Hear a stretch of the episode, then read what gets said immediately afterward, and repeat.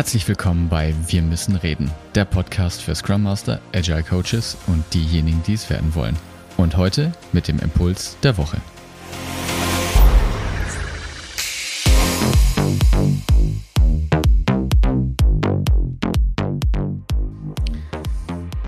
Hallo zusammen, einen wunderschönen guten Tag wünsche ich dir. Schön, dass du auch diese Woche wieder zuhörst. Und ich möchte heute mit dir über ein Prinzip reden, das ich seit längerem beobachte oder über ein Phänomen, das ich beobachte und dir heute ein paar Impulse dazu mitgeben.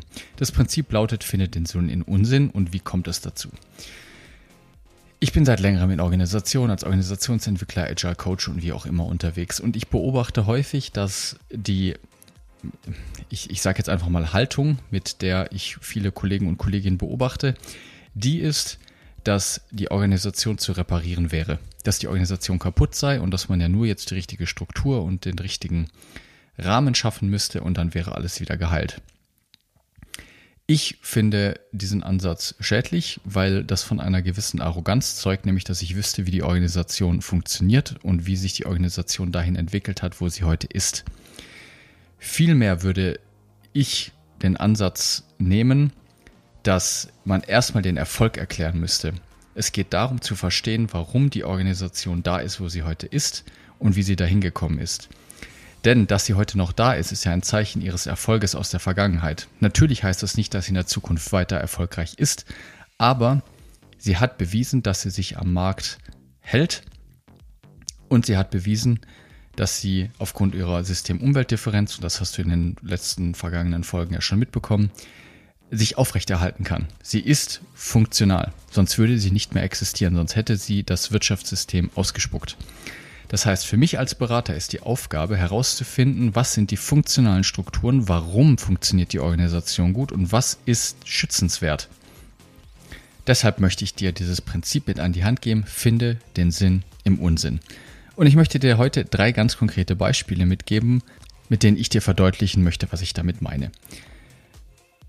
Ein realer Fall bei einem Kunden ist mehrfach vorgekommen in der Vergangenheit, dass sie vertrieblich neue Wege einschlagen möchten, dass sie es nicht geschafft haben, ihre bestehenden Bestandskunden um weitere Kunden zu erweitern.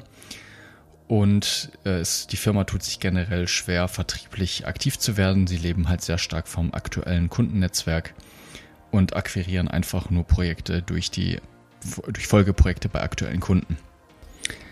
Ein Blick auf die Umwelt des Unternehmens hat dann relativ schnell gezeigt, dass diese Firma schon immer nur von ganz, ganz wenigen Kunden abhängig war oder in einem anderen Fall sogar zu 100 Prozent nur von einer Muttergesellschaft beauftragt wurde.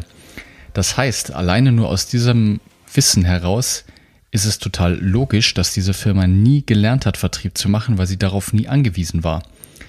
Wenn schon von Gründung ab einfach ein, zwei Kunden da waren, die von Anfang an Projekte mitgebracht haben oder im anderen Fall noch krasser, einfach der, der Mutterkonzern der einzige Beauftragende ist für diese Firma, war ganz klar, dass die Kapazität, die Fähigkeit nie geübt wurde, in dieser Organisation Vertrieb zu machen.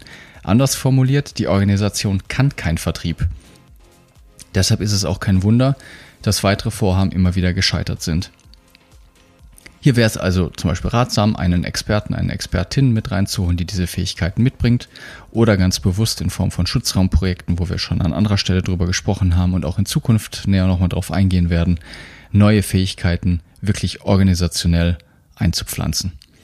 Ein zweites Beispiel, was sicherlich der eine oder andere kennt, ist, dass man sich in einem Meeting wiederfindet und man irgendwie merkt, Moment mal, alle relevanten Dinge wurden doch irgendwie schon besprochen. Das, man trifft sich jetzt hier und es ist mehr nur noch ein Abnicken dessen, was sowieso schon besprochen wurde. Irgendwie scheinen alle schon längst verstanden zu haben, worum es geht. Und es ist jetzt nur noch einmal ein, ja, genau, machen wir so, passt. Und wenn du als Externer dann in diese, oder als Neuer in solche Meetings reinkommst, versteht man überhaupt nicht, was gerade ging, weil irgendwie eine andere Sprache gesprochen wird. Ne, also man hat sich gedacht, formal steht in der Agenda, diese und diese Punkte müssen heute entschieden werden und es gab überhaupt gar keine Diskussion.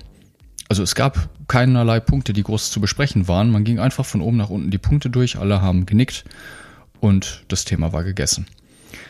Und das ist ein Anzeichen dafür, dass entscheidende Punkte und Entscheidungen schon vorher auf der Hinterbühne vorbereitet wurden. Man unterscheidet eben zwischen Vorderbühne und Hinterbühne und die Hinterbühne ist das, was eben im Verborgenen liegt, wo die tatsächliche Performance meistens stattfindet. Und diese bilden sich immer heraus. Das ist ein Unterschied wie äh, Tag und Nacht. Sobald die eine Seite entsteht, muss es die andere Seite auch geben. Und hier wäre es dann eben sehr ratsam herauszufinden, was auf diesen Hinterbühnen passiert. Muss man allerdings mit Vorsicht genießen, weil diese Hinterbühnen sind eben sehr scheu vor äußeren Eindringlingen. Ja, sie existieren ja eben deshalb, weil die Vorderseite, also die steuernde Einheit des Unternehmens, meint, dass sie der Erfolgsfaktor der Wertschöpfung seien. Dabei ist es ja genau umgekehrt. Die Wertschöpfung funktioniert nicht, weil gesteuert wird, sondern trotzdem.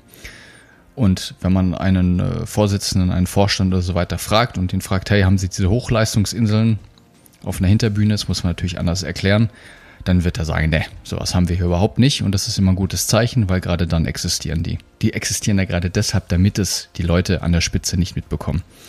Weil man da eben massiv gegen Regeln und Prozesse im Unternehmen verstößt. Ja, also auch hier zeigt sich funktional, der Sinn ist, dass man Sachen, die schon längst auf der Hinterbühne besprochen wurden, nur noch einmal kurz auf die Vorderbühne bringt. Da wurde aber alles schon geregelt, alle Streitigkeiten, alle Diskussionspunkte sind geklärt und dann kann man sich wieder zurückziehen. Also hier lohnt es sich dann genauer hinzugucken. Punkt 3. Ein Riesenthema natürlich auch Konflikte. Und es gibt die verschiedensten Sachen und Ansätze zum Konfliktmanagement und die Systemtheorie bietet da auch einen schönen Blick drauf, den ich dir heute natürlich auch anbieten möchte. Und wenn du ja schon fleißig diesen Podcast gehört hast, weißt du mittlerweile, dass Organisationen nach Luhmann aus Kommunikation bestehen und nicht aus Menschen. Und Konflikte sind nichts anderes als Lückenschließer für fehlende Kommunikation. Also anders gesagt, du kannst in Zukunft Konflikte eigentlich als ein Geschenk ansehen, weil sie dir klar machen, dass es irgendwo eine Lücke gibt, die geschlossen werden will. Denn Kommunikation ist immer anschlussfähig. Immer. Und wenn ein Konflikt auftritt, dann ist das sozusagen der, der Kleber, der probiert, die Lücke zu schließen, wo normalerweise Kommunikation stattfinden müsste, aber sie nicht stattfindet.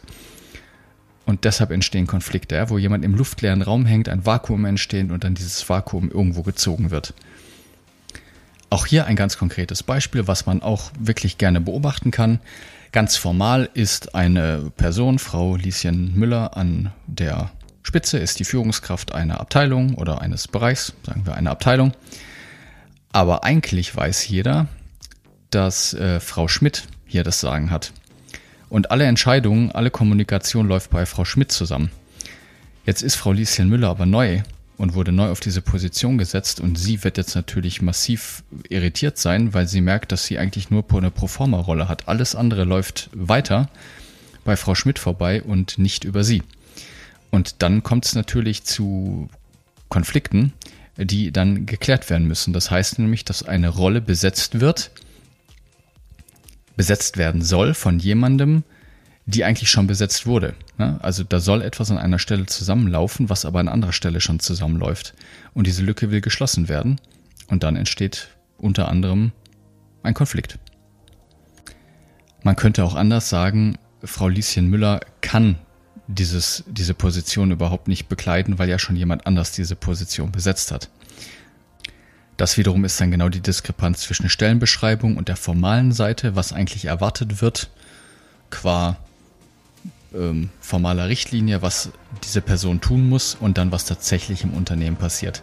Das ist immer eine Diskrepanz, weil man niemals formal alles das festhalten kann, was tatsächlich im Job getan werden muss. So, ich hoffe, du hast auch in dieser Folge wieder was mitgenommen. Ich habe dir drei Ideen mitgebracht, wie du in Zukunft den Sinn im Unsinn finden kannst. Ich wünsche dir eine tolle Woche, viel Spaß beim selber herausfinden und bis bald, dein David.